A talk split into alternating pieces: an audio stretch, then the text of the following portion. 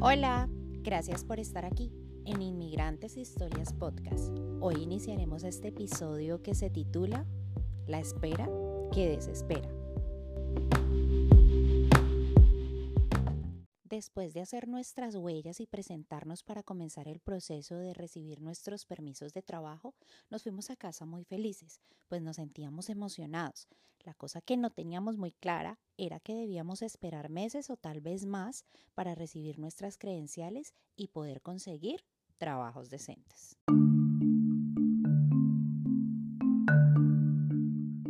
Mi hija nunca en su vida había mojado Así que una madrugada ella se despertó asustada y salió de su habitación para ir a buscarme. Me dijo, mami, no sé por qué estoy tan mojada. La revisé y me di cuenta rápidamente que ella se había orinado. Me levanté y la limpié, cambié toda su ropa y le dije que no se preocupara, que se acostara en nuestra cama. Al siguiente día llamé a mi trabajo y les dije que tenía una emergencia y que no iba a ir. Y me fui con mi niña, al parque, jugué con ella toda la mañana y entre juegos ella me dijo que odiaba a su daycare, que en Colombia a los lugares así le llamamos jardín infantil. Ella me dijo que no quería regresar, que su maestra le daba mucho miedo. Yo comencé en ese trabajo porque era bueno el horario y quería pasar tiempo con mis hijos.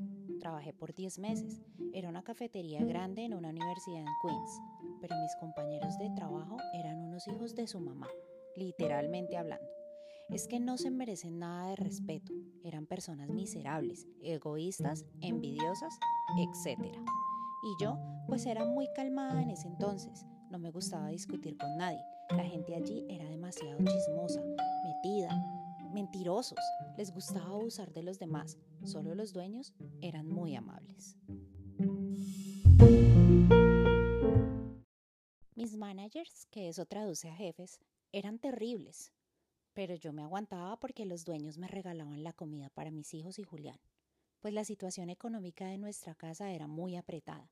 Nuestros sueldos solo medio nos alcanzaban para pagar la renta y comprar las Metrocars para usar el transporte público así que por eso me aguantaba tanta humillación.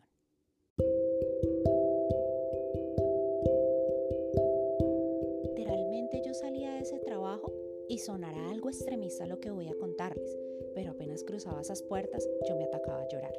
Me sentía miserable, insegura, incapaz. Me paraba a esperar el tren y a veces solo quería arrojarme a sus rieles. Y aquí quiero decirles algo. Nunca permitan que sus necesidades los lleven a comprometer sus principios o su valor.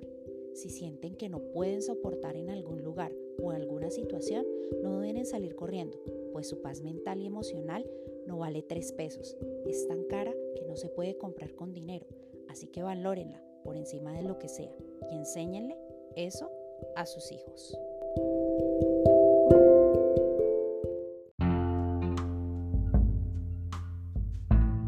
Gracias por estar aquí. Y recuerda, eres el dueño y creador de tu propio mundo. Entonces, toma buenas decisiones. Besos. Hasta mañana.